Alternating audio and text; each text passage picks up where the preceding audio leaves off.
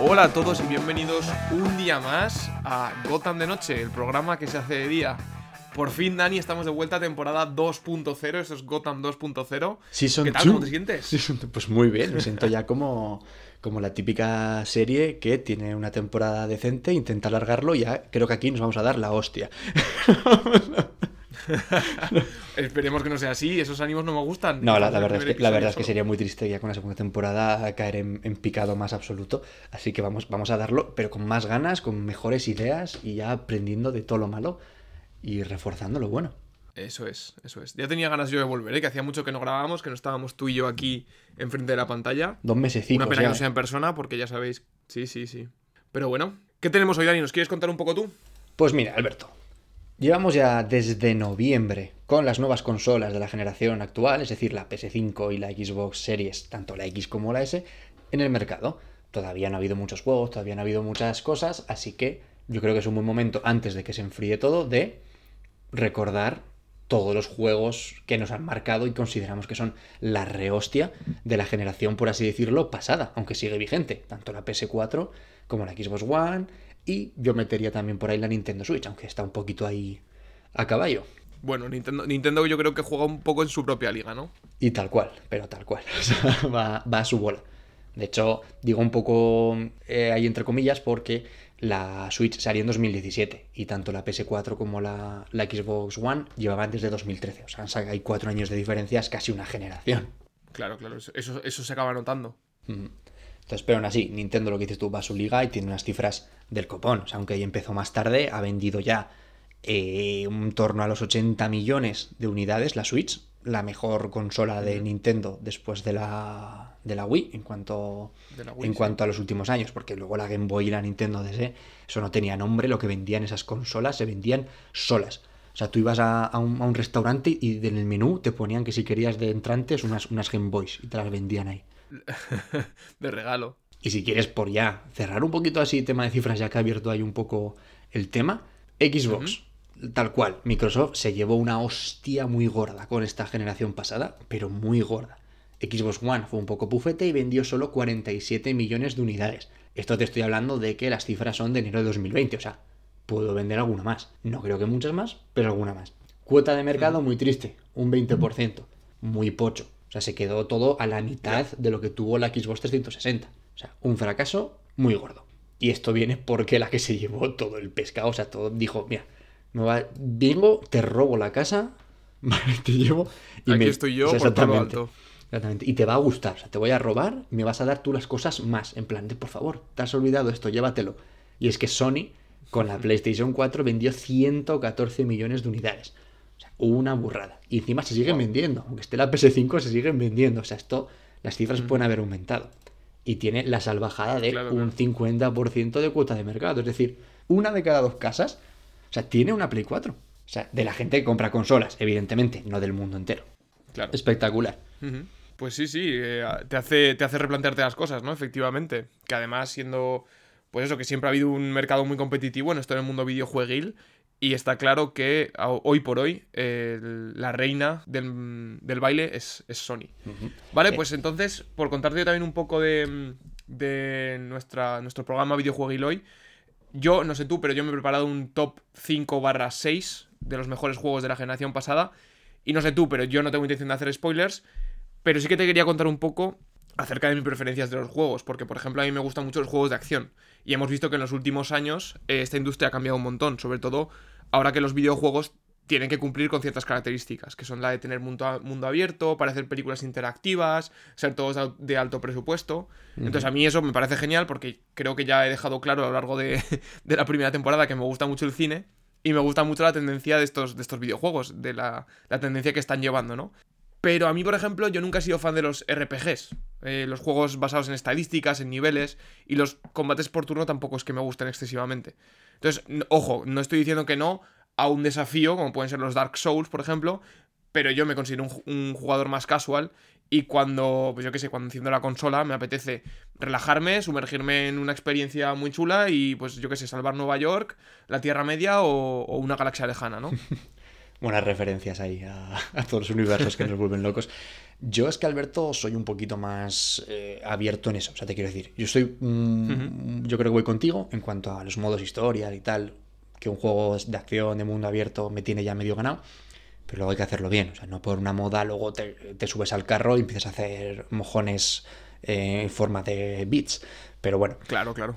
Entonces, mm, me estoy más abierto, me gusta más, más de todo y, o sea, te quiero decir, o sea, soy un tío que disfruta jugando al FIFA, eh, al 17, al 18, al 19, al 20, al 21, se coge, se coge todos y es el mismo juego con distintas plantillas. Y lo mismo con, con otros tantos, con los multijugadores, que al final es lo mismo. Pero bueno, yo desde luego me le doy a todo. Yo me sumo a, no voy a hacer spoilers, simplemente voy a contar de los juegos, que por cierto, los juegos que hemos seleccionado, que conste que no ponemos la mano en el fuego ni alzamos la voz diciendo que son los mejores. Son los mejores y los que más nos han gustado de los que hemos jugado. O sea, va a haber juegos que no hemos probado completamente subjetivo. que posiblemente superen alguno de estos. Yo, por ejemplo, eh, no sé, se me viene a la cabeza el de las Tofas 2. Yo no lo he jugado y posiblemente sea mejor que algunos de los que he puesto. Pero bueno, eso ya lo que decimos cuestión de, gustos completamente. Vale, pues sin más dilación vamos, vamos con todo. Yo, en mi top 6, Dani, he hecho un poquito de trampas. He hecho un poquito de trampas porque el primer juego que tengo es el Hotline Miami, que no sé si te suena. Sí, juego de, con vista, vista cenital, se llama, de la que está visto. Sí, eso es, desde arriba, sí señor.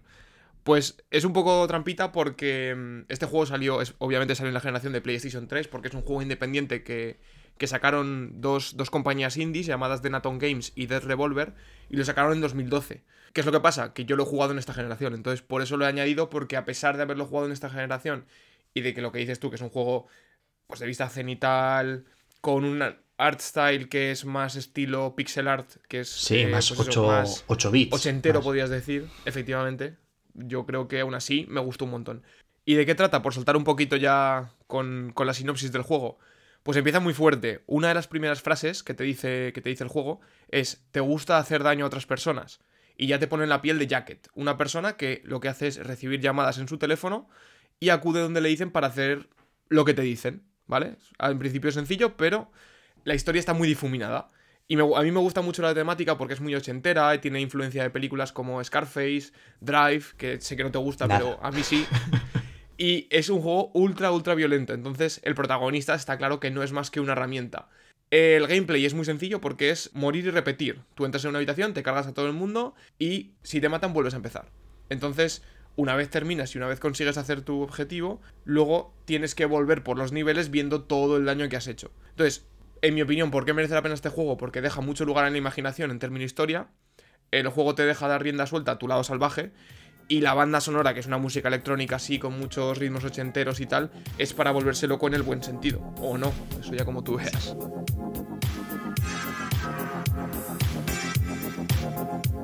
Yo, yo Alberto recuerdo, o sea, yo no lo he jugado. Eh, bueno, miento, lo he probado. Eh, cuando salió en su momento eh, para PC. Pues se lo cogió un amigo y me dijo, estuve en su casa y me dijo, mira, este, este juego estoy jugando ahora. Y, lo probé. Y, sí que recuerdo un poco lo que dices, el, claro, que la historia no te la cuentan como tal, que eso a veces está, está bien, lo que dices tú, puedes tú rellenar los, huecos como te venga en gana. Y lo que me, me, fascinó es que es, aunque no haya historia, sí que hay como una historia continua, porque lo que dices tú, luego vuelves para atrás y se queda todo como lo has dejado que no es bonito, no lo has dejado bonito, pero ahí se ha quedado. Entonces, y, si eso me pareció, me pareció muy interesante, sí. Pero vamos, insisto, no lo he jugado, no puedo dar aquí una opinión eh, inventada de todo esto. No, pues es un juego alternativo un poco... bueno, se considera indie, por eso lo que te digo, ¿no? Pero lo que dices tú es un juego que obviamente no, por la historia no te va a, no te va a encantar, pero que si te apetece algo, algo alternativo, siempre, siempre es bueno probarlo. Sí, siempre, siempre vienen probar estas cositas. Yo, Alberto, por continuar un poquito y alternar, hacemos si quieres así un poquito uno cada uno. Mi orden no es un orden como tal, o sea, yo he ido cambiando el orden conforme me sentía, o sea, si estaba nublado te ponía una cosa, si, si, hoy, si me había dado un golpe en el pie te ponía otra, según me diera. Pero bueno, te voy a decir el último que me he quedado, con lo que, digamos, hoy he sentido antes de, de hacer el programa. Y el primero aquí, sí. es, por continuar con lo que decías tú, de que parece que tienes que ser un juego de acción, de mundo abierto y tal.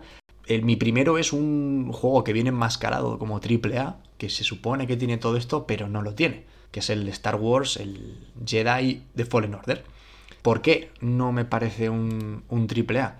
Bueno, porque el, el, mundo abierto es falso, para empezar. O sea, tú tienes un mapeado relativamente grande, pero cerrado en cada planeta y te puedes mover por unos sitios muy concretos. O sea, tú no tienes la libertad de irte a un sitio, de irte a otro. Entonces, bueno, ahí me, me falla un poquito. Es un, un, falso mundo abierto, ¿no? Eso es, porque encima a eso le sumas que la interacción con el entorno es casi nula. O sea, tienes a los villanos y tienes los sitios por donde puedes eh, moverte, pero no hay vida. Otros mundos abiertos se caracterizan porque hay NPCs que aunque no te aporten nada, pues puedes hablar con ellos o simplemente se mueven y están de fondo. Aquí esto no pasa. Están o sea, ahí, te digo, sí. esto es más un mapa lineal que acaba siendo un, no sé, un pasapantallas, más que nada. No es un mundo abierto, Yeah. no tienes unas secundarias eh, atractivas e interesantes, creo que suelen caracterizar también los mundos abiertos, que tú vayas explorando y encuentres cosas no solo por completar desafíos de yo me cojo una nueva prenda de ropa, sino que tengas una, una aporte a la historia. Yeah. Y esto aquí no, no pasa. Además de los rendimientos malos y bajos que te da el juego. Que eso no se puede pedir de una compañía como Electronic Arts y menos de un AAA. O sea, las cosas como son. Y por eso Claro. creo que no es un AAA, pero bueno, lo podríamos considerar un, un AA. Es un buen juego, porque te he dicho aquí muchas cosas malas. O sea, ¿te parece buen juego? Eso Sí, es. o sea, te he dicho aquí muchas cosas malas, pero sin embargo la jugabilidad me gusta. O sea, es lo que te esperas, va de frente, no reinventa nada, pero joder, te hace sentirte un Jedi. O sea, tú vas por ahí y tanto en el combate de sable láser, que es lo que más acabo utilizando yo, como la combinación con el uso de la fuerza, es brutal. O sea, y, y te mola. O sea, y las animaciones están muy chulas. Y aparte, pues yo qué sé, la historia está muy bien. O sea, es algo original, que se emplaza entre la caída de, de, lo- de los Jedi y la venganza de los Sith, cuando crece el imperio y lo que viene a ser la nueva esperanza, estaría ahí, ahí entre medio, con el personaje de Cal Kestis, que está guay. La verdad es que me lo esperaba más pocho y tiene cierto carisma, le coges, le coges cariño, tanto a él, Coges cariño. eso es, tanto a él como a los secundarios, que la verdad es que no, no está mal. Y bueno, tú Alberto esto lo sabes, porque tú lo has hecho también. Yo te he pasado fotos y vídeos y tú a mí solamente personalizando la espada láser. O sea, de mira lo que me he hecho, mira no sé qué. Eso merece la pena. Ya solo por eso merece la pena. Claro. Entonces, tiene cosas malas, pero lo he disfrutado mucho como fan de Star Wars y de, este, y de amante del género de, de acción en los videojuegos. Entonces lo meto aquí en lo que sería, pues eso, un top 6 como tú, que tal vez no pasa el corte y en el, en el top 5, pero Un bueno, falso top lo 6, metemos sí. ahí. Confía solo en la fuerza. Vale, vale, entiendo. Sí, yo, por, por acabar un poco con este juego y darte un poco mi opinión también, estoy un poco contigo, ¿no? Creo que tema personalizar las cosas está muy chulo. Creo que también la historia es una historia para ser original, Hmm. entretenida. Que eso está. Quiero decirte, al fin y al cabo es, es básicamente lo mejor que te puedes encontrar, ¿no? Que un juego tenga una historia entretenida. Se hace corta, Lo te interrumpo, pero se me hace vista- corta, sin dime. embargo. Que la historia que te interrumpo, pero que la historia está muy bien, no lo he dicho, pero Sí. se me hace un poco corta. O sea, lo bueno es que me deja con ganas de más, me deja con ganas de, de segunda parte, Eso te iba a decir. que no sé si llegará o no en algún momento. Yo creo que sí, que estaban hablando de que iban a desarrollarla, pero claro, la historia en sí es poco, y es un juego que rejugabilidad poca. Ya, ya. Te entiendo eso. Has hecho antes un comentario sobre el tema de la performance en Play 4 y era horrible, horrible. Yo, sinceramente, que es lo que más me echa para atrás, pasa un poco con el Cyberpunk también, ¿no? Que ahora ha estado de moda tan, tan de moda estos días, que a mí, cómo funciona un juego en tu consola, yo creo que te puede meter mucho o sacar mucho de la, del, del roleplay un poco, ¿no? Que venía con bajadas de frames, todo, venía ahí un poco... Sí. Exacto. Pero no solo en PS4, eh, en, en todas, tan- incluso en ordenador. Claro. Yo creo que falta un poquito optimizarlo, pero bueno, yo eso con parches y con actualizaciones y tal, eso se acaba mejorando, o sea que no hay ningún Sí, problema. y con una hipotética segunda parte doy por hecho que corregirán los errores de, de rendimiento y aprovecharán encima el potencial que tienen ahora las nuevas consolas que son bastante pepinos. Pero bueno, eso son cosas del futuro, si lo sacan perfecto y si no, pues oye, seguiremos teniendo hay un, un juego de Star Wars bueno, que no, se- no siempre se ven. Exacto. Voy ahora yo entonces con mi, con mi top 5, que te voy a coger un punto de, de lo que has mencionado antes, que dices que la historia se te queda corta. Y yo aquí te voy a meter un juego cuya historia se me ha hecho larga hasta la aberración. Porque es un juego cojonudo. O sea, yo te tengo que decir que es un juego cojonudo. Rockstar se lo ha currado hasta arriba. Creo que ya te puedes imaginar que estoy hablando del Red Dead Redemption 2. Me lo imaginaba. es una mención más que honorable porque a nivel técnico, tanto como a nivel de historia, es un juego que es, está hecho a, a una escala masiva. O sea, me parece una pasada, hablando estrictamente en eso. O sea, aún no me lo he pasado y llevo con él ni lo sé de tiempo. Y tiene unos detalles en diálogos, interacciones, lugares y una atención al detalle que realmente solo Rockstar puede conseguir, que, es que, te deje con la boca abierta. Eso, sí es un mundo abierto, eso es lo que comentábamos, la, la, interacción con todo. Eso es, eso es. Sí, y lo que dices tú, que es un mundo que está muy completo porque cómo interactúa el mundo entre sí mismo es, es una pasada. Por hacer un poco de sinopsis, es simplemente Arthur Morgan, que es el protagonista de nuestra historia, y su banda de forajidos, entre los cuales está John Marston, el protagonista del Red Dead Redemption 1, o sea, se sitúa antes que la que la mm, su predecesora. Eh, son vaqueros, son forajidos que se tienen que adaptar a los nuevos tiempos que está viviendo América, que es cuando se empezó a poner el ferrocarril, cuando el salvaje oeste dejaba de existir, por así decirlo. Efectivamente, cuando el comienzo de la civilización. Entonces, es, esta gente pues se tiene que adaptar a una civilización en la cual no quieren participar. Entonces, ¿por qué he puesto este juego aquí en el quinto puesto? Porque me parece un muy buen juego, la historia está muy chula, pero me parece abrumador. Es que hay tantas cosas por hacer, tantos recados, tantos sitios para visitar, que llevo no sé cuántas horas echadas y ahora estoy, aún estoy por el epílogo, aún no me pasa el epílogo. O sea, imagínate el. Joder, pero hijo mío. Sí, sí, sí. Todavía hay, que avanzar un poquito. Por eso te digo que yo, como jugador casual, me gusta porque además eh, tiene tintes de. O sea, tiene partes de RPG, tiene pues que tienes que cuidar de tus armas, ver cuál hace más daño, todas esas cosas. Pero es que al final, buf, es. Para mí es peligroso llevar eso. Sí, es, lo que suele hacer Rockstar tanto con, con tanto este Red, Red, Red, Red Dead Redemption como con el anterior y con todos los GTAs que ha sacado en los últimos años, que es un juego para quedarte a vivir ahí. No lo puedes, te quiero decir, compaginar con otras cosas en plan casual. El multijugador puede ser casual, tira que te va, pero como que te quieras disfrutar como tú y yo, que somos mucho más de la historia que del, que del multiplayer. sí. eh, te pierdes, te pierdes. Y sí que es cierto que a mí me encantan esos juegos largos, pero que te tienen que atrapar. Y solamente creo que lo ha conseguido al 100% en su día el Skyrim, que también tienes ahí horas para, para aburrir. Para derrochar, sí.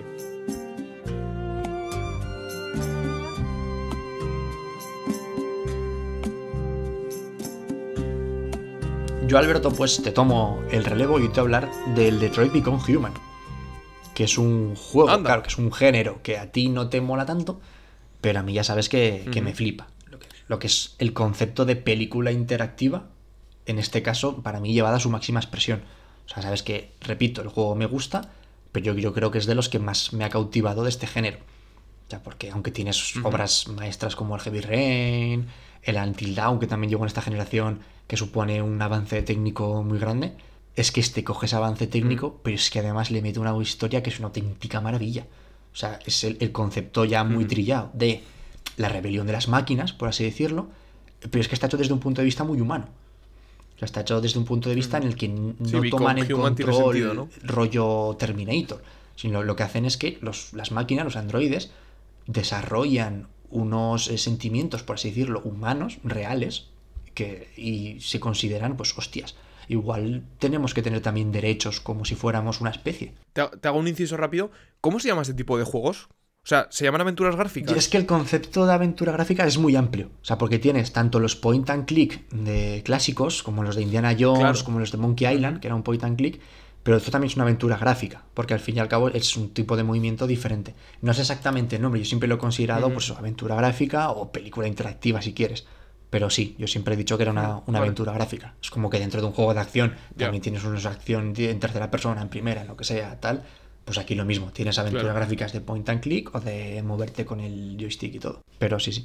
Buena pregunta, ya, ya, lo, mm. ya lo miraremos. Si alguien escucha esto y lo sabe, nos puede escribir a nuestras redes sociales y que, nos saque de, este pozo de desconocimiento en el que nos, en el que nos hallamos. Eso es. Y que, es que estaba pensando qué decir, es que es una maravilla de juego, Alberto, es que es una maravilla el desarrollo de los personajes es, brutal. O sea, de los tres protagonistas son, son increíbles, aparte de que el desarrollo es muy grande, llegas a sentir una empatía por ellos brutal. O sea, sobre todo yo que cuando juego a estos juegos me intento, más que hacerlo siempre a mi manera, de cómo lo haría yo, yo intento entender lo que me quiere decir el guionista y el director del juego con, con estos personajes y yo intento eh, vivirlo como lo vivirían ellos. Y entonces te hace disfrutar muchísimo, pero muchísimo. No me aburrí en ningún momento, que hay gente que le, que le pasa esto con estos juegos. Yo no, yo quería continuar y ver cómo, cómo iba la historia y saber qué, qué terminaba pasando. Y por terminar ya, que es que visualmente es una locura. O sea, lo que consiguen con captura facial en este juego es espectacular. Y mira que es difícil ¿eh? transmitir todas las emociones de un, de un actor. Porque claro, cuando tú ves el making of, ves que Eso tienen es. pues, todos los puntos, les, les hacen modelado 3D, les. O sea, que es muy difícil lograr una captura fiel Pero, sin a la embargo, interpretación de la- lo han del logrado. O sea, del actor, digo, perdón. Se empezó a ver las posibilidades de la tecnología y de este tipo de juegos con el Until Dawn, pero se- este lo, lo explota ya definitivamente. Y pues lo tenía que meter, lo tenía que meter en mi top 5, Alberto. Sí, pues yo lo empecé a jugar y fíjate que la primera misión, que consiste en salvar a una niña de ser, as- de ser asesinada, eh, súper chula, la verdad, me gustó un montón porque tienes que ir investigando, tal cual. Pero luego le perdí la pista al juego, tío. Me dejó de enganchar y a mí que esos juegos me parecen más lentos, me cuestan más y tal y cual. O sea, como que tienes que pasar buen rato para meterte bien en la historia. A mí me costó, me costó seguirlo, tío. Pero bueno, Eso le es, una intentona si dices que tan Sí, bueno es. A ver, como a ti, como a ti le pasa a mucha gente. No es un juego para todo el mundo, porque no es un género para todo el mundo. Por eso yo lo he querido meter porque como muchos van a ser del mismo tipo de los que vamos a decir, me apetecía soltar uno de uno de mis géneros favoritos, muy infravalorado a veces. Hay que tener un poquito de variedad. Cada vez más androides presentan divergencia. Hay millones en circulación. Si se vuelven inestables, las consecuencias serán funestas. Bueno, pues pasamos con el número 4, que yo, Dani, este juego te tengo que decir que es un poco por valor sentimental. Porque es, es de hecho, es el primer juego que, que jugué en la PlayStation 4. Y en este caso es el Uncharted 4, que es el primer juego, como ya te comentaba, que tuve, que es un shooter en tercera persona con un gran componente cinematográfico. Que ya sabéis o ya sabrás que Naughty Dog es el que, bueno, los creadores de Last of Us, el que hacen el, el Uncharted 4. Y pues en ese otro juego, en el de Last of Us, se puede ver que les gusta este tipo de. Este tipo de historias, ¿no? Más cinematográficas, más, más cargadas de sentimentalismo. Porque. Hablo de sentimentalismo porque es la última entrega de la, de la saga Uncharted. Que vemos como Nathan Drake, el famoso caza, cazatesoros, se dedica a buscar, pues. Lo has adivinado, tesoros. ¿Vale? lo que pasa. Lo que pasa es que él le había prometido a su esposa que ya iba a dejar esa vida atrás, que, bueno, lo típico, ¿no? Es una historia de un poco de comeback y muy chula, la verdad, muy, mucho componente mm, emocional. Y para mí, desde mi punto de vista, el, el 2 fue su mejor título. Lo que sí que la cuarta entrega fue un salto técnico bastante grande porque los tiroteos, las escenas de lucha, los paisajes, todo gritaba eh, nueva generación por todo lo alto. Porque mm, este juego fue uno de los primeros que salió en 2015, porque sacaron un tráiler donde cruzabas un mercado, luego ibas destrozando la ciudad y añadieron una nueva mecánica con un gancho que cambiaba mucho la, la jugabilidad del juego. Entonces, lo que me gustó mucho de este juego, por ejemplo, es que anteriormente los Uncharted eran, pues eso, eh, plataformeo puro y duro, ¿no? Pasillos, ir saltando de aquí a allá, lo típico un poco de, de lo que te puedes esperar de un juego así, ¿no? Pero en esta entrega lo que hicieron fueron darte pequeños mapitas, o sea, como entornos abiertos, no muy grandes, pero bueno, que podías explorar, podías llevar un jeep y conducir por África, podías llevar una lancha e ir por unas islas en, en no sé dónde era. O sea, como que tenía ese componente de más libertad que los, los Uncharted anteriores no tenían. Pero bueno, como conclusión es una aventura a lo Indiana Jones, con una conclusión más que digna eh, para finalizar la saga de, de Nathan Drake. Lo que sí que se me hizo un pelín largo, porque mm, viajas a muchas ciudades y al final hay una tras otra, una tras otra, pues al final yo creo que eso llega a ser un pelín repetitivo. Yo, Alberto, ya antes, antes de empezar a decir nada, para que la gente se ponga en contexto y tú también, ¿te acuerdas que en su día hablamos cuando dábamos noticias de la película de Uncharted y tal? Pues los tengo que jugar, los tengo comprados, los empecé. No he seguido, o sea, no he seguido. O sea, te, te prometí que los iba a jugar, te prometí, porque tengo todos, tengo los cuatro. Y empecé con el primero, me estaba gustando, o sea, las cosas como son. A mí me gusta, es un género que, que me gusta y porque soy muy fan, pues lo que dices tú, tanto de Indiana Jones como lo- los, los juegos y las películas un poco menos, pero los juegos de Tomb Raider. Entonces para mí era eso como estar en casa. Pero no lo continué, no sé por qué, porque sabes que a veces me dan venadas de que me engancho una cosa y hay que sacarme a, a rastras de lo que sea, y otras que aunque me guste, pues chico, pues no, no entro. Pero sí que estoy de acuerdo contigo en que las cosas que he visto del 4 me parece una burrada. Y yo cuando lo vi en su momento, lo que dices tú, cuando los trailers, cuando lo tal, era el primer juego que yo recuerdo de decir, sí, esta es la nueva generación. O sea, eso es. Porque hasta ahora eran juegos buenos, pero aquí es cuando dices, sí, esto es lo que yo espero ya de lo que se viene. Sí, sí.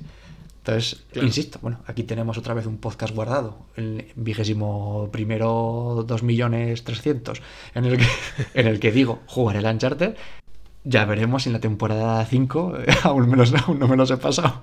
Lo has jugado, efectivamente. Por hacerte un par de incisos, creo que deberías empezar a jugar por el 2. O sea, el 1 yo lo empecé a jugar y ni lo terminé, porque son mecánicas muy viejas, se nota que gráficamente hablando no es... No, obviamente no es tan visual como los nuevos. Entonces... A mí, eso, no me importa, te quiero decir. Yo hace poco me, volví a pasar los de Be Cry en la remasterización, que siguen siendo pochos y jugabilidades. La jugabilidad es un poco más, por lo que dices antigua. No me importa. a mí mientras tenga una historia guay y me enganche, me sirve todo.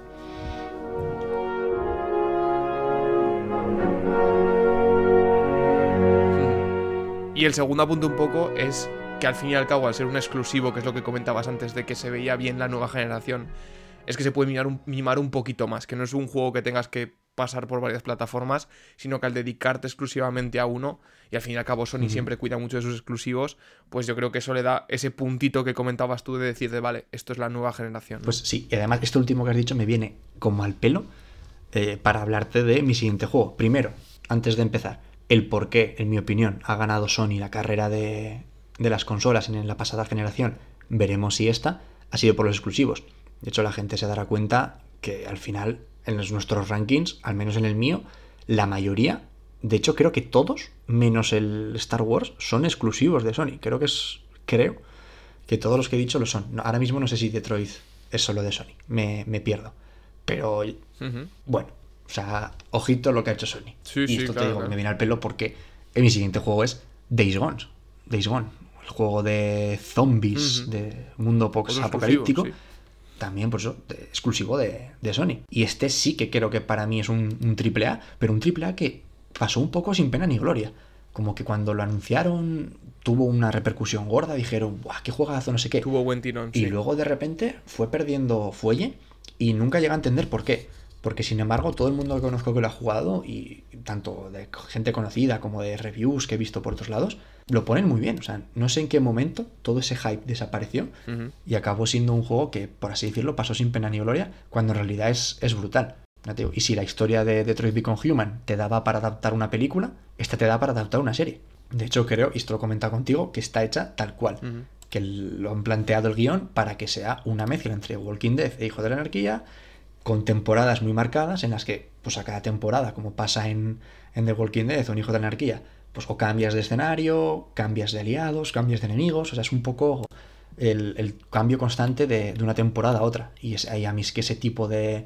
Totalmente ese tipo de storytelling, la verdad es que me parece genial en un videojuego, el que se pueda adaptar así. No necesariamente por capítulos periódicos como lo hacen los de las aventuras gráficas de Telltale, por ejemplo. Aquí los tienes por capítulos, por decirlo, mm. pero todo en el mismo. A ver, ahí a saco, pa, pa, pa y pasas de uno y al otro y se disfruta. Y otra cosa que a mí me flipa, y yo creo que estarás de acuerdo conmigo porque tú este también lo has jugado, que esto sí que es un mundo abierto de locos. O sea, esto sí que es un mundo abierto llevado al extremo. O sea, un mapeado enorme que cuando piensas que has terminado ya de explorar todo, van los zorros y te abren otra zona más. O sea, y, dices, joder, macho, ala, más desafíos. Que a veces hasta te cansa de todo lo que tienes que hacer. Y es un mundo muy vivo. O sea, igual que en los demás, eh, los NPCs, por así decirlo, son muñecos que están ahí Aquí, en cualquier momento y en cualquier lugar, te pueden aparecer zombies, te pueden aparecer bandidos que te tienden emboscadas y encima no están siempre ahí. O sea, a ti te matan y vuelves a esa zona y no están y te aparecen en otra. A mí eso me parece, me parece chulísimo, le da una, incertidumbre al juego tremenda. No sé, ya te digo, tú, tú lo has jugado, yo creo que en eso estamos de acuerdo. Sí, o sea, yo es un juego que tengo sentimientos encontrados por el hecho que, pues por ejemplo, lo que dices tú, ¿no? O sea, The Walking Dead lo juntas con Moteros, Hijos de Anarquía y en principio te sale una combinación que me parece increíble. y tiene elementos el juego muy chulos, como puede ser el sistema de hordas también está muy chulo, que son que te vienen zombies pero de cientos en cientos, que eso está muy bien. Pero macho, se me quedó un poco flojo. Sí que, sí que es verdad que se nota mucho que está muy seccionado, que dices tú, ¿no? Que la primera temporada es hasta aquí, la segunda parte es hasta aquí, la tercera parte es hasta acá. O sea, se nota un montón eso y te va descubriendo nuevas zonas y nuevos desafíos, como bien comentabas, cuando te abre otra temporada diferente. Pero, macho, a pesar de tener todos esos elementos buenos de jugabilidad, a pesar de tener todo eso que comentabas tú, es un juego que se me quedó un poco flojo. No sé por qué, ¿eh? no sabría decírtelo. pero me pasó sin pena y gloria a mí eso también. a eso es lo que voy, porque sabía que me ibas a decir algo así. Y por eso he empezado de esa manera. Porque tiene todos los ingredientes buenos, la gente está de acuerdo, a la gente le gusta y todo lo que dicen, y les parece un juego bueno, y todos dicen lo mismo. Hay algo, hay algo que no. Pero nadie me dice el qué. Por eso te digo que, que me flipa lo que ha pasado con este juego, porque parece un Ya, poco de vudú. Que alguien ha hecho ahí un, un hechizo y que la Claro, gente, claro, sin sí. saber por qué, les han borrado la, la mente y hay algo que falla en ese juego. Yo no lo he encontrado, yo lo admito. Eso es, yo lo admito, yo lo disfruté entero de principio a fin, no encontré fallos. La jugabilidad, pues bueno, es lo de siempre, pero cumple. Y la personalización es lo de siempre, pero cumple, menos la moto. La moto, eso es maravilloso. Y, el- y hay conceptos que no siempre se aplican, que es lo del cambio de meteorología, el cambio de noche y día, que está muy bien llevado y que eso afecta a la forma de jugar. Y a mí eso me parece, me parece muy chulo. Sí. Y sí que es verdad que los cambios de ahora que lo comentas, los cambios de escenario cuando nieva y cuando llueve y cuando tal son Eso muy es. visuales y Pero, son pero no solo que sean bonitos, sí. que Sí se verdad. notan en el juego. Sobre todo, no tanto en el gameplay en sí, pero sobre todo en el desplazamiento. Al final va a ser una moto. No es lo mismo ir en moto cuando está todo de puta madre que cuando llueve, que cuando nieva. Y no es lo mismo correr en la nieve para huir de zombies que cuando Claro, está claro. todo despejado. O sea, eso está, está muy chulo y se, y se agradece. Esos toquecitos ahí, esa atención al detalle. Ya te digo. Pero para mí, desde luego, la historia. O sea, podría haber visto una serie de eso, que es lo que me lo que destaco de este juego. Y por lo que lo disfruté. Porque tú me haces una serie de eso y yo me veo todos los capítulos ahí semana a semana como un campeón. Sabes, nunca hemos hablado de ello. De por qué seguimos llevando los colores. Bueno, pues vamos ya entrando en la recta final, en el top 3, que yo tengo un juego que está más que relacionado con el título y con la temática de nuestro programa, que es, por supuesto, el Batman Qué Arkham Knight. grande. Poco que comentarte, ¿no? Es el, es el juego de Rocksteady que lanzaron en, en 2015 y es la tercera parte y la conclusión de la saga de Arkham. Poco que decir, quiero decirte, estos juegos, esta serie de juegos vienen arrastrando buena calidad desde el primero, que salió en 2009, que fue el Arkham Asylum, y se nota que están muy influenciados pues, por, por nuestro dios todopoderoso, Christopher Nolan, que en esta ocasión el juego trata sobre cómo Batman se enfrenta al espantapájaros, que lo que quiere es bañar la ciudad en la toxina de miedo. Entonces, por fin, después de tres juegos, seis años de espera, tenemos todo Gotham para nuestro uso y disfrute. Te digo tres juegos y nueve años y seis años, Lo sé. perdón, porque yo no cuento el El- Arkham. sé que no lo cuentas y nunca lo como- entenderé. Me parece muy bueno, tío. Me parece muy bueno. La historia es chulísima. Bueno, la historia es Eso es otro debate, diría yo, pero a mí es un juego que va aparte, por así decirlo. Entonces, ¿por qué lo pongo? Simplemente porque está cargadísimo, pero cargadísimo de detalles y de referencias al material original que son los cómics de Batman. Eh, por supuesto, es una conclusión a la altura de sus, de sus predecesores y tiene secundarias súper, súper, súper cuidadas. Porque yo las misiones secundarias que te hacen repetir las mismas cosas me aburren muchísimo. Sin embargo, si en las secundarias me das unos personajes cuidados, me das unas historias cuidadas y me das un reparto de miedo, como hace este juego, que tanto en aliados como en villanos está prácticamente todo el elenco del lore de Batman, es algo que me va a encantar. Entonces, cuenta con la jugabilidad que siempre, de siempre, que conocemos y amamos, que es la de un botón para atacar, otro para contraatacar, y tiene Y mucha parte de sigilo. quiero decir. O sea, con, Solo que además con eso ya para qué más. eso es, pa- ¿y para qué más? ¿Y para qué más? Y además tenemos pues la- una gran multitud de gadgets que Batman usa para, pues, para ser creativos y para influenciar el miedo, o para influir el miedo en nuestros enemigos. No solo eso, sino que además cuenta con el nuevo elemento jugable que sacó este juego, que fue, dos puntos, el Batmóvil. Que tiene cosas buenas y cosas malas. Lo bueno, pues que es el Batmóvil. Po- poco más. y lo malo, que es O sea, llega a ser un punto... Que sinceramente, en mi opinión, poco más tiene bueno, ¿eh? Ahora, ahora te, te interrumpo. Efectivamente, y esa es la cosa que, pues, desde mi punto de vista, un poco contigo, ¿no? Que es, llega a ser repetitivo porque no es un elemento que te dan para que lo uses, sino que es casi obligatorio usarlo. Entonces, es normal, o sea, me refiero, un juego, obviamente, tiene que tener unas mecánicas parecidas. No puedes empezar jugando a Call of Duty y acabar jugando al FIFA. Pero el elemento de repetir tanto el, el Batmobile me acabó siendo. O sea, me parece que es un poco repetitivo incluso. Esto me voy a salir completamente de lo que estamos hablando, pero es que me acabo de imaginar el crossover entre un FIFA y yo qué sé, en las rachas de bajas del Call of Duty. En plan, yo qué sé, haces cuatro regates y te sacas un balón más grande, o metes cinco goles y, y el balón va pegado al pie, o, o yo qué sé, ¿sabes? Cualquier mierda. Sea, sí, FIFA sí, Battle ostras, Royale, mira, ¿no? Mira, eh, ideita. señores de EA, si estáis escuchando esto, que seguro que lo estáis escuchando, tenéis ahí un filón. Y, Calla, calla. A ver si lo van a hacer verdad y aunque no nos llevemos ningún tipo de, de royalty ni nada, ni hostias, saber que un- una idea nuestra ha salido ahí algo tocho, me vale. Y ahora sí, volviendo al, al tema Batman, eh, lo que decías de que está muy influenciado por Nolan, eh, sí, porque al final pues todo Batman acaba siendo influenciado por Nolan, aunque en realidad Nolan ya venía de Frank Miller y todo que hablamos en su día en especial de, de Batman, pero es que supera en, en cuanto a lo que puede darte una historia eh, de las que te da Nolan, porque lo que te da un videojuego está más cercano a lo que te puede dar el cómic que lo que te puede dar el cine. Claro, es impensable en una película, una película de, yo qué sé, 20 horas es impensable. Y es lo que te puede durar solamente la historia principal. Y con la cantidad de personajes que hay y todo, sería todo, vamos, de, de locos. Y el videojuego llega. Y por eso me, me gusta, ya te digo, está más cercano para mí al cómic que al, eh, que al cine. Con muchas referencias, es un- una oda para los fans, pero no solo de, de Batman, sino de los que hayan jugado la saga. Es, una- es un cierre increíble. O sea, lo que dices tú, me parece que, que se, vamos, se sacan eh, todo lo que tienen, se quitan el sombrero y te dicen, venga, aquí, gracias por, por venir todos estos años. Aquí lo tienes. Y respecto a lo del Batmóvil que decías, a mí no me gusta nada. Es eh, todo, a mí, toda ayuda en un juego que utilizarla sea como el modo Dios, esto de los hacks que había antes en, en muchos juegos, a mí eso me, me vuelve, vamos, me tira para atrás y me cabrea horrores. O sea, tú en el momento en el que te subías al Batmóvil eras inmortal. O sea, te podías pasar el juego, menos las misiones concretas, que evidentemente tienes que hacerlo todo de, de pie, te puedes pasar muchas cosas en el Batmóvil y todo lo que es la ciudad entera. O sea, eso son minions del LOL comparado con, con el, contigo. O sea, no tienes nada que hacer. Claro, también es un poco su intención, ¿no? El, el hacerte sentir como Batman y decir, vale, es que eres el putísimo amo. Es que no. Es, es- os quiero decirte, estás peleando contra un matón con una palanca. Tampoco tiene mucho que hacer contra un tanque. Sí, pero, pero también peleas contra un puto ejército con sus tanques y sus mierdas. Y sí, te pueden matar. Pero joder, o sea, parecen Stormtroopers de Star Wars. Les cuesta, es sí. que al final es, es demasiada la diferencia.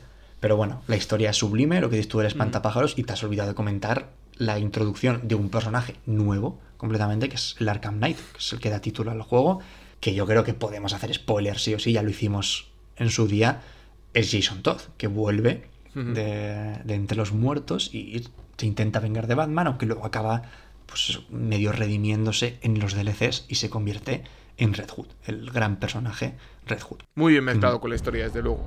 Gotham, esta será vuestra única advertencia. Abandonad. Y ahora voy con mi top 3 y ya. Te iba a decir, me lo intento quitar rápido y vamos al top 2, pero es que me parecería insultante quitarme este juego rápido. Lo haré como, como mejor pueda. Tú decías que el Uncharted era el primer juego que habías jugado de la Play 4, de la nueva generación. En mi caso fue este, fue el Horizon Zero Dawn.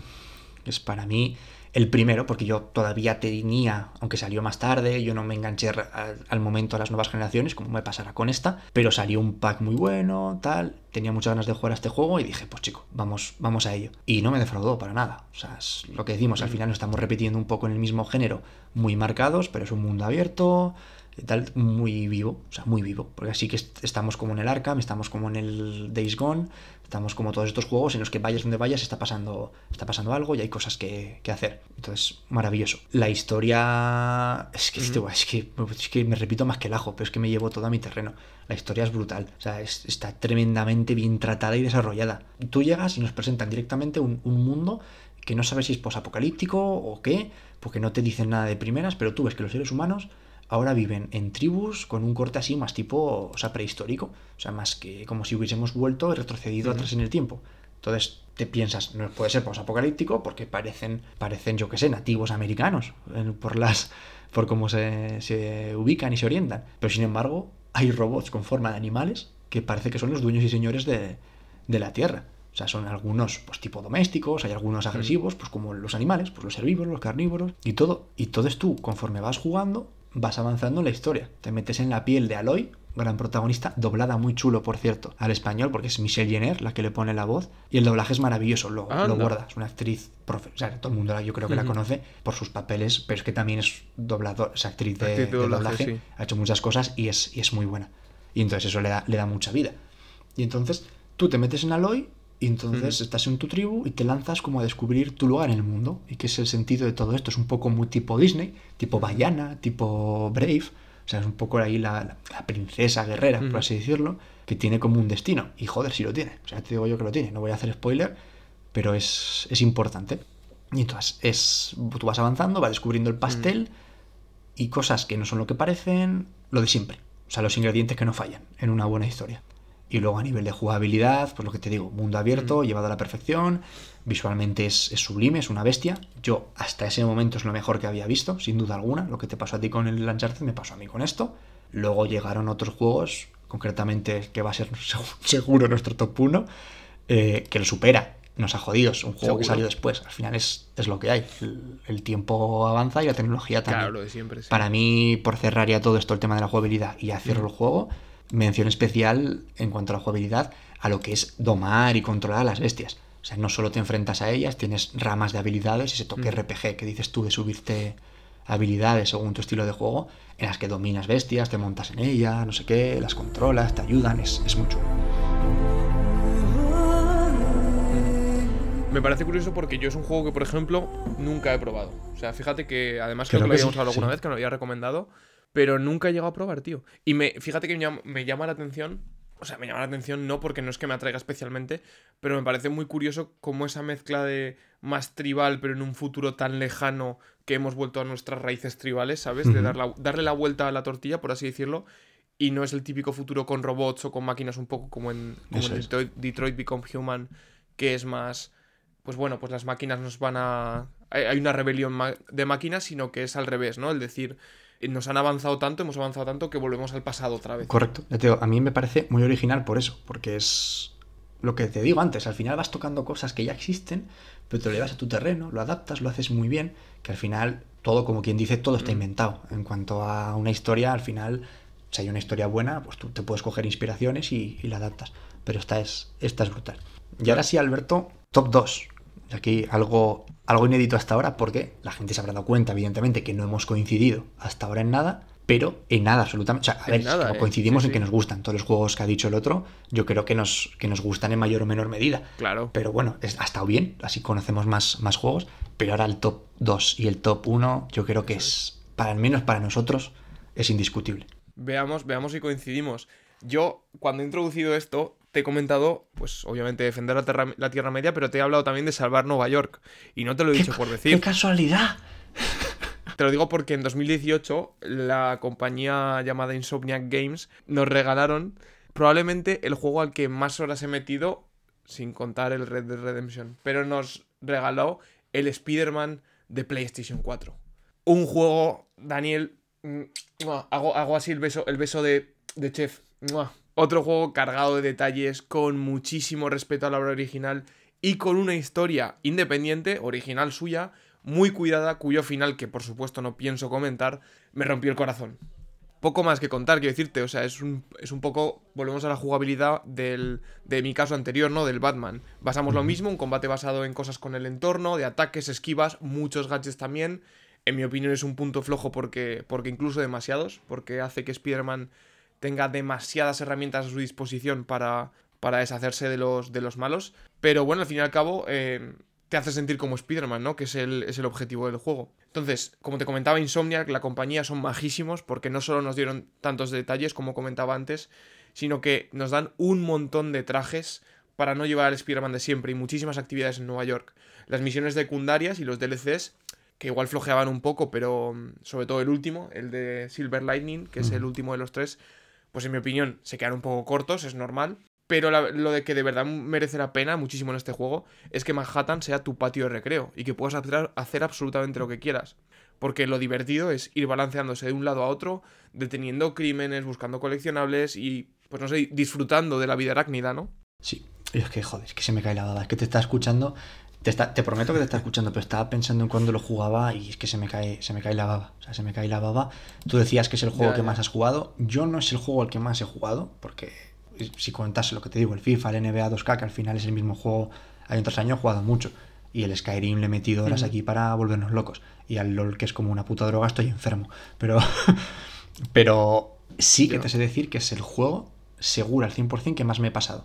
No de veces, sino que me lo he pasado al 99, algo por ciento. O sea, me parece que me quedan solamente un par de misiones o tres de lo de la ciencia, de los puestos estos de ciencia, que me parecían más aburridas, pero Sí. es que lo demás lo tengo. O sea, lo tengo todo y no me ha pasado jamás. Es que eso te iba a decir, yo te digo el juego al que más horas le he metido porque es el único juego que me he sacado el platino. ¿Sabes? Que tengo el 100% completado que se me cayó la lagrimita cuando lo vi. Yo lo acabaré haciendo por eso, por tener del el 100%. De hecho, antes, en- vez de comple- completarlo, me lo volví a jugar con otras dificultades, tal. Pero es que es, que es una maravilla. Ya digo, yo solo las secundarias, lo que dices, se quedan un poco más pochas, por eso Sí, no me sí. lo llega a terminar al 100%. Pero ya solo por sacar los trajes merece la pena. El problema es que ya los tengo todos. Claro. Entonces, por eso me, por eso me, por eso fallé. Pero nada, es, es, es una locura. Decías de lo de la historia, que es una historia independiente. eh, ha sido, sí, es una historia independiente tal cual. Lo que pasa es que mm, ha sido criticado en muchos sitios, criticado entre comillas, como que necesitas conocer el lore de Spider-Man, o sea, todo el, el bagaje que tiene el personaje, para poder entender y disfrutar el juego. O sea, y yo leía esto y no podía estar más en desacuerdo, Alberto. Es que al final, ya me, bueno, primero, ya me jodería que el juego se llamara Spider-Man y no estuviera hecho para el disfrute de los fans de Spider-Man, ¿sabes? O sea, que vaya de Spider-Man y se centre en- Mary Jane, por ejemplo, con todos mis respetos a Mary Jane, que la juegas y son partes chulas, por lo menos distintas, y te avanzan en la trama de su punto de vista distinto. Eh, O sea, a mí no sé, bueno, sí, eso- con eso estoy de acuerdo, pero necesarias yo ahí discrepo un poco, ¿eh? No, necesarias en absoluto, necesarias para nada, son muy gratuitas, pero las disfrutas porque, joder, es conocer la historia desde un punto de vista diferente y llevas a Spider-Man, que eres Jesucristo reencarnado, y pasas al punto de vista de un ser humano mortal que no puedes pelear, te quiero decir, lo único que puedes hacer es esconderte y espiar. Entonces eso, por lo menos, ese toque está chulo. Exacto. Pero bueno, volviendo al tema de, de lo de la historia, cualquiera que no sepa nada, absolutamente nada, estoy hablando de alguien que no, que no haya visto ninguna película, que no haya visto ningún cómic ni nada, ni haya jugado ningún otro juego de Spider-Man. Alguien así puede... No me entra en la cabeza, por cierto, que, eso- que esa persona exista, eh, te lo digo. Sí, yo, yo- eh, sí, exactamente, me parece increíble. Pero bueno, puede- pero puede haber. Y aún así, si esa persona decide jugar este juego, lo puede jugar y lo va a gozar. Porque la historia es nueva, basada en el material original que dices tú, solo faltaba, pero independiente. Y cualquiera que sea capaz de ver una película, sea de la que sea, o jugar a un videojuego, sea el que sea, en el que tampoco conoces a los personajes de entrada. O sea, tú cuando te presentan una historia nueva, tú tampoco conoces a los personajes y avanzas con ellos. Aquí yo creo que está lo suficientemente desarrollada la historia para, para entender, aunque no conozcas de dónde viene, sí que sabes qué está pasando y a dónde va. Y son personajes nuevos que te meten ahí a pijo sacado, que si los conoces, pues lo gozas, y si no, pues también. No, no, desde luego. Y lo que sí que destaco ya, y con esto cierro y pasamos a la joya de la corona, se nota, aunque no tenga nada que ver, se nota la existencia del UCM. O sea, se Sí, nota totalmente. toda la importancia que ha tenido Marvel Studios, Disney, pero bueno, Marvel Studios, en cuanto a lo de la conexión, los easter eggs y darte miguitas de lo que vendrá después, Sí, porque tú terminas el, el juego y ya sabes de qué va a ir el 2. totalmente, O sea, es fascinante. totalmente. O sea, terminas el 1 y sabes de qué va a ir el 2. Y sabes qué personajes va a haber. Y todo va a estar conectado. Y repetirán algunos, repetirán otros. Tanto por la historia principal como por los DLCs. Por no hacer spoilers, no voy a decir exactamente qué personajes veremos. Pero es que me parece increíble. Está muy claro, hecho- desde luego, sí, sí. Sí, han decidido crear su propio universo en los videojuegos y yo creo que lo van a, lo van a conseguir hacer bastante, bastante bien. Ya tenemos, de hecho, las no sé si llamarlo segunda parte, si llamarlo expansión, DLC. Yo lo llamaría DLC. Juego cortito, dejémoslo, dejémoslo en juego cortito. Spin-off, que es el de Miles Morales, que no lo llega a jugar todavía, lo tengo ahí en que coger. Pero claro, mantienes lo mismo, creas un personaje nuevo, ya sabes más cosas que puedes tener para siguientes entregas. Claro. Genial. Sí, al fin y al cabo, ampliar un mundo que les ha funcionado bien, ¿no? Tampoco es. Pero bueno, que lo hicieron antes de saber si les iba a funcionar. A ver, cuando haces ese juego con la, con la calidad que sabes que lo estás haciendo, sabes que va a triunfar sí o sí. Exacto. Porque es Spider-Man y se vende solo, pero luego además es un juego de locos. Eso es. Pero aún así, todo lo que hacen es como Marvel. Marvel cuando hizo todo eh, los guiños ya tenía pensado todo lo que iba a hacer durante la primera fase, sin saber si iba a triunfar ni siquiera en la primera película. O sea, aquí es lo mismo. Tú ya te has planteado un universo entero sin Claro. saber si va a Hombre, funcionar. realmente es lo mejor, ¿no? El decir, bueno, pues yo me preparo para, para mil y una cosas y luego si me funcionan bien y si no, pues oye, ya está. Bueno, Dani, por, por fin, por fin llegamos a nuestro, a nuestro candidato de oro, al que se lleva el trofeo de Gotham de noche. Es que qué candidato, eh, me cago en el número uno, el number one, que es, pues por supuesto creo que estamos de acuerdo aquí, el Fornite. Yo es es que lo estaba pensando. Es que, joder, O sea, el Fortnite, porque, a ver, o sea, te ríes, pero el juego que ya no es ni generacional, eso ya pertenece a, a esta generación, a la nueva, a la que vendrá, es como LOL, eso ha venido para quedarse. Bueno, antes de, antes de que nos linche nadie, eh, vamos, a, vamos a quitarlo, vamos a borrar, borrón y cuenta nueva. Porque en realidad nuestro número uno está claro que es el God of War. Y cómo me alegro que estemos los dos de acuerdo con este Qué juego. maravilla de juego, chaval. Es que es, es de locos ese juego. O sea, si el Spider-Man lo disfruté mucho, pero es que este es objetivamente mejor. Es que es lo mejor que se ha hecho jamás en un videojuego. Totalmente. Yo, desde luego, es mi juego favorito de la PlayStation 4, ¿vale? Y mira que es duro para mí decirlo por encima del Spider-Man.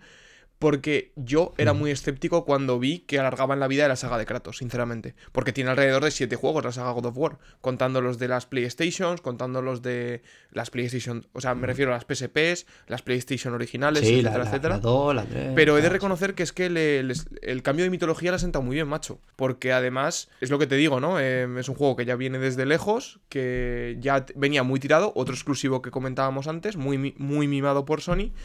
Pero oye, es que este lavado de cara, podríamos decir, le ha venido muy, muy bien. Sí, yo creo que no es el cambio de mitología lo que le ha venido bien, que evidentemente ha ayudado, porque es que al final, joder, o sea, si tú has jugado a los God of War, se ha cargado ya todo lo que se podía cargar en. Grecia. O sea, te quiero decir, ya no, ya no hay más. Entonces lleva su retiro espiritual a los países nórdicos y a la mitología nórdica con todo el tema más vikingo, ¿no? Por así decirlo.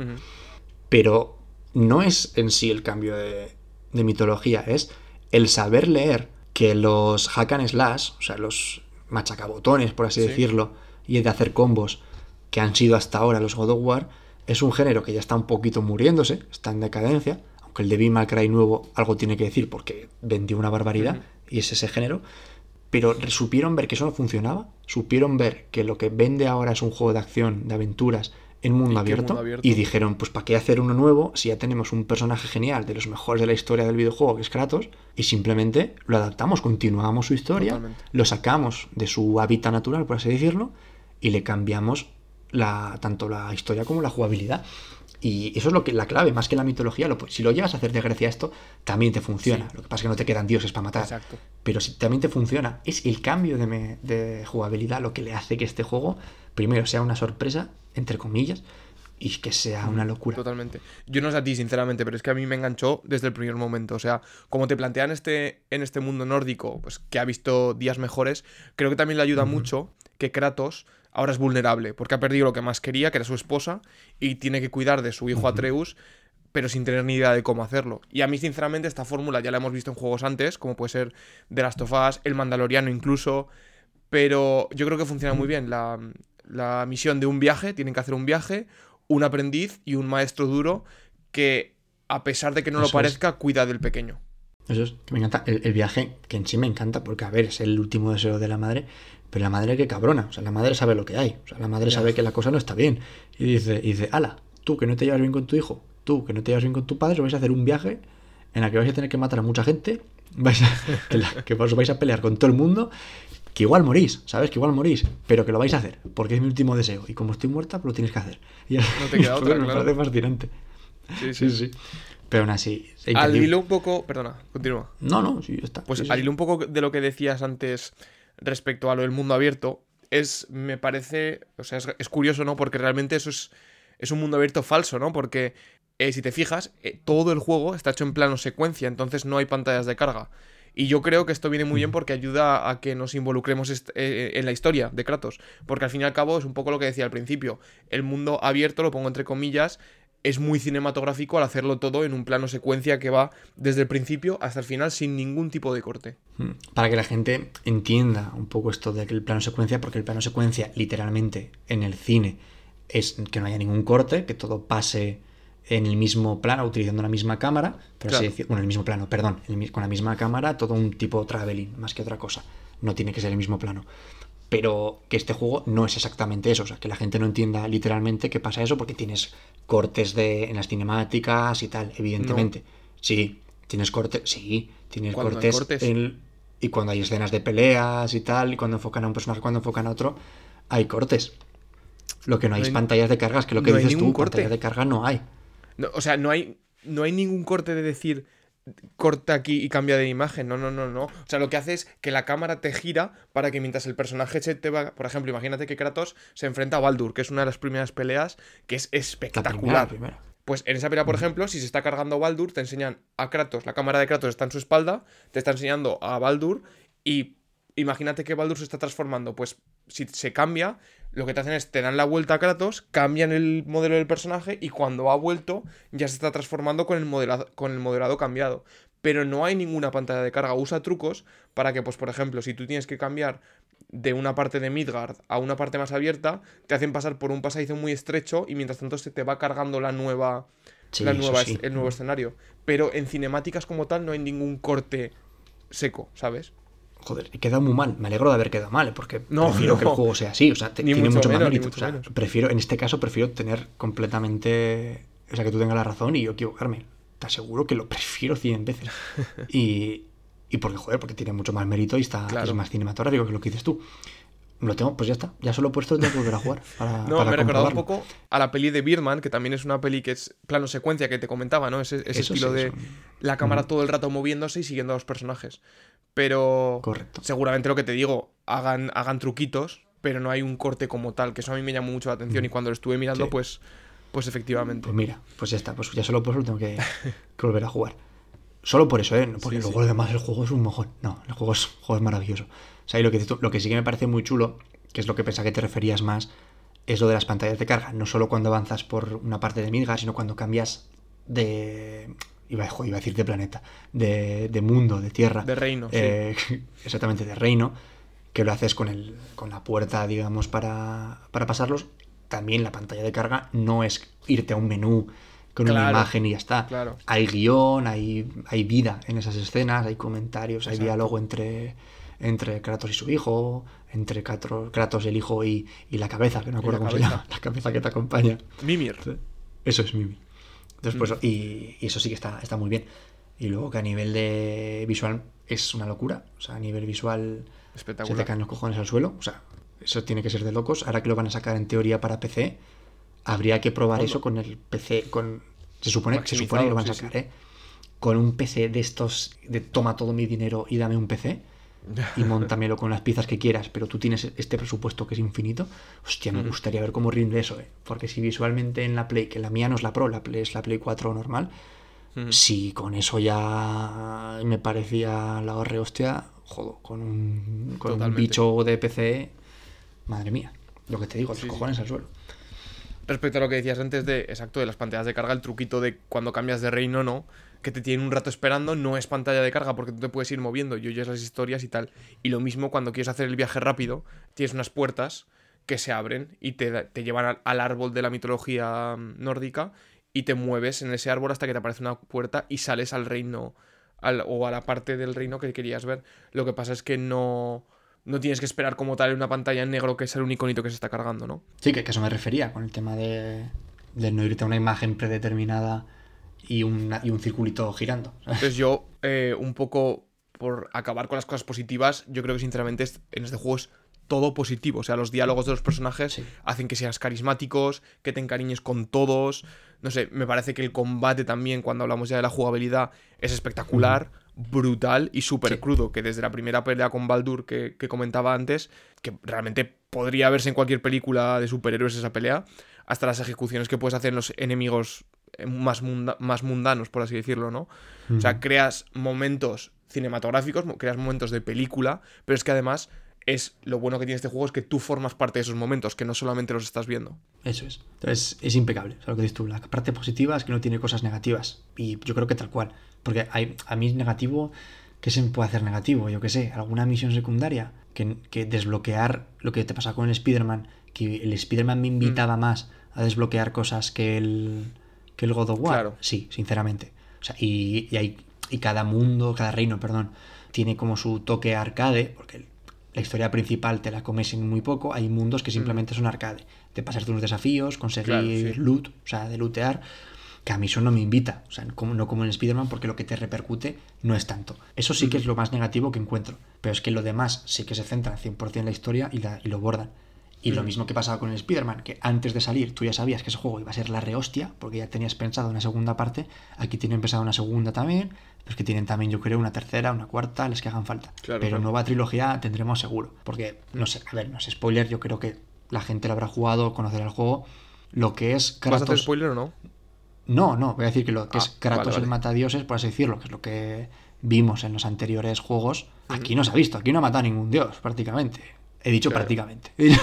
Entonces, te quiero decir, te queda, te queda lo tocho. De hecho, la- hay una escena post créditos, al más puro estilo Marvel, que yo no lo sabía y tú me lo dijiste. Yo la descubrí, sí, O sea, sí. yo, yo no la descubrí.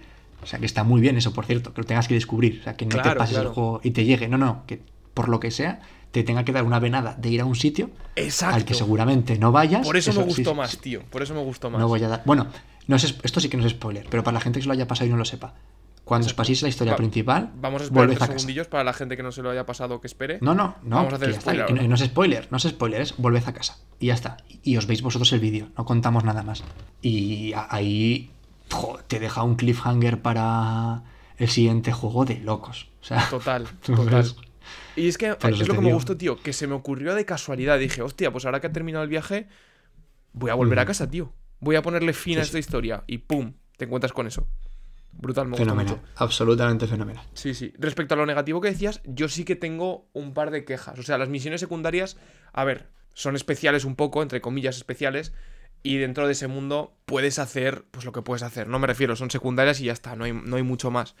A mí lo que no me es. gustó es que tiene tintes de RPG, que es lo que te comentaba, que a mí antes no me gustan, pero a su favor diré que están muy bien integrados, es decir, no Claro, suponen una diferencia eso. significativa. Un enemigo te va a costar un poquito más o un poquito menos, no es muy diferente. Pero lo que sí que no le vi, macho, es que no tiene mucha rejugabilidad, ni es tan divertido ir vagabundeando por su mundo como puede ser No, Spider-Man. absolu- absolutamente claro, nada. Por, a nivel digo. de narrativa, este juego se lleva el oro con creces.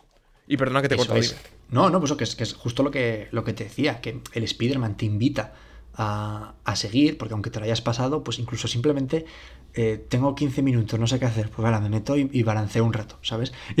Claro, y ya eso está. es, eso es. Este, este no, pero es que este a nivel de, de historia, que es a lo que va, no se complica, es una historia y punto. Mete secundarias, porque para ser un triple A tienes que tener secundarias, pero son para lootear, no son para aportarte historias Exacto. como lo hace el, el Arkham que te decías tú o como el Spider-Man. Aquí es lo que importa la historia. Lo demás, si te lo quieres pasar, te lo pasas por completismo. Porque tampoco te aporta para que la gente, nuevamente explico, entienda el concepto de RPG que dice Alberto, no es el típico RPG clásico. Se refiere a que las armaduras, eh, las armas, por así decirlo, los- las runas, creo que les llaman, todos los complementos que te pones, te aportan unas estadísticas. O sea, no es como el Spider-Man que simplemente es visual, simplemente es, el traje te cambia y no te aporta nada más, te desbloqueas habilidades que tú te puedes poner, y- pero bueno, aquí sí, aquí sí que te afecta. Entonces, si tú llevas una armadura, pues es mejor contra gente de fuego, contra gente de tal, ese toque de RPG. Pero a mí eso me gusta, a mí, a mí ese tipo de RPG sí que me gusta, en plan de que yo pueda tener en mi inventario, puedes decirlo, una armadura para fuego, una armadura para no sé qué, y según contra quien me enfrente me puedo poner una, me puedo poner otra, eso está guay. O sea, es- a mí eso, me, a mí eso sí que me Vale, gusta. a ti eso te gusta más. Es que, claro, al fin y al cabo esto es subjetivo porque a mí ese estilo de juego no me gusta. Claro, tanto. nos harían, sinceramente, estos Claro. juegos no existirían si todo fuera eh, del mismo gusto, porque Objetivo, no habrían evolucionado nunca los, Claro. los gustos de la gente y el God of War seguiría siendo, por ejemplo, un hack and slash y nunca habrías tenido esta obra de arte. Y ya está. Porque era lo que se Claro, llevaba en ese momento, desde luego que sí. Pero bueno, así cerramos. Es nota. Bueno, no hemos dado nota a ninguno, pero este nota sobre 10, Alberto. Yo, un, un 11, directamente. Un 11, ya está. Over 9000, ¿no? Que decían. Exacto, exacto, el meme de Vegeta, sí, sí. ¿Tú qué nota le darías? Es. Eh, pues a ver, por no venir más arriba y decir un 11 como tú, pues a ver, igual no le doy el 10, porque lo que te digo, por, que aunque me, me fascine, le voy a dar un 9,7, o yo qué sé, 9,8, incluso un 9,9, porque esa, esa décima por él, si me lo paso, es porque quiero volver a sentir lo mismo, pero no me aporta nada más y, y no hay rejugabilidad y tal. Lo único malo, pero es No, que lo demás es, es maravilloso. Llevamos sus cenizas a la cima más alta. ¿Cenizas? Era su última voluntad. ¿A dónde debemos ir? A un reino. Más allá del Está claro que vuestro. tú cuando seas profesor vas a ser el profesor cabrón que ponga 4,9 y deje ahí suspendido al crío. Está clarísimo. Eh, hostia, a ver, Es, es que, te- es que me toca la fibra y podría ponerme a decir no, porque la evaluación no es así, porque tienes que tener tú muy claro antes de empezar los criterios. Entonces, si tiene 4,9, tiene 4,9 porque la ha tocado y ya está. Pero bueno, que ya. O sea, a ver, no, no porque la ha tocado porque ha sido aleatorio, sino porque todo lo ha llevado a eso. Pero bueno, es igual, eso no le importa a nuestros, a nuestros oyentes absolutamente nada. No, no, también, aquí los trapos sucios que salgan, que salgan. Eso es. Entonces, si queréis saber más sobre el tema educativo, nos escribís a las redes sociales, pero como no creo que pase, sí, escribidnos por favor en nuestra vuelta de Gotham de Noche y decirnos vosotros eh, cuál sería, por lo menos, decidnos cuál es vuestro favorito. No hace falta que nos hagáis aquí un ranking, pero ostras, un top 3 estaría bien, así conocemos si tenemos gustos parecidos o no, amigos. Eso. Así que en arroba Gotham de Noche en Twitter y arroba Gotham de Noche barra baja en Instagram. Estamos ahí, subimos cositas y sobre todo hablamos con vosotros. Estamos de vuelta, We Are Back, y con esto ya, pues cerramos. Adiós. Chao, chao. man we passed just tried to stare me